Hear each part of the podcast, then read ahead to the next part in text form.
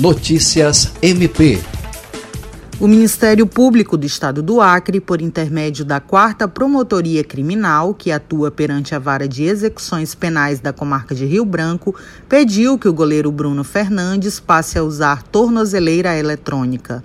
Reeducando do regime semiaberto pelo homicídio de Elisa Samúdio, ele foi contratado pelo Rio Branco Futebol Clube na semana passada. Bruno Fernandes ganhou o direito ao benefício no ano passado, após ter cumprido o tempo necessário para a progressão da pena, conforme está previsto na Lei de Execuções Penais.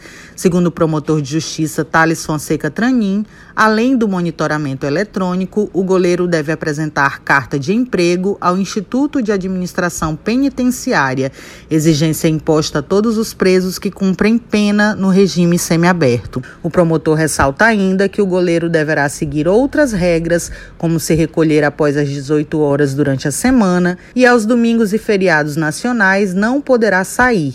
Se os jogos acontecerem no domingo ou à noite, ele precisa pedir autorização. Andréia Oliveira, para a Agência de Notícias do Ministério Público do Acre.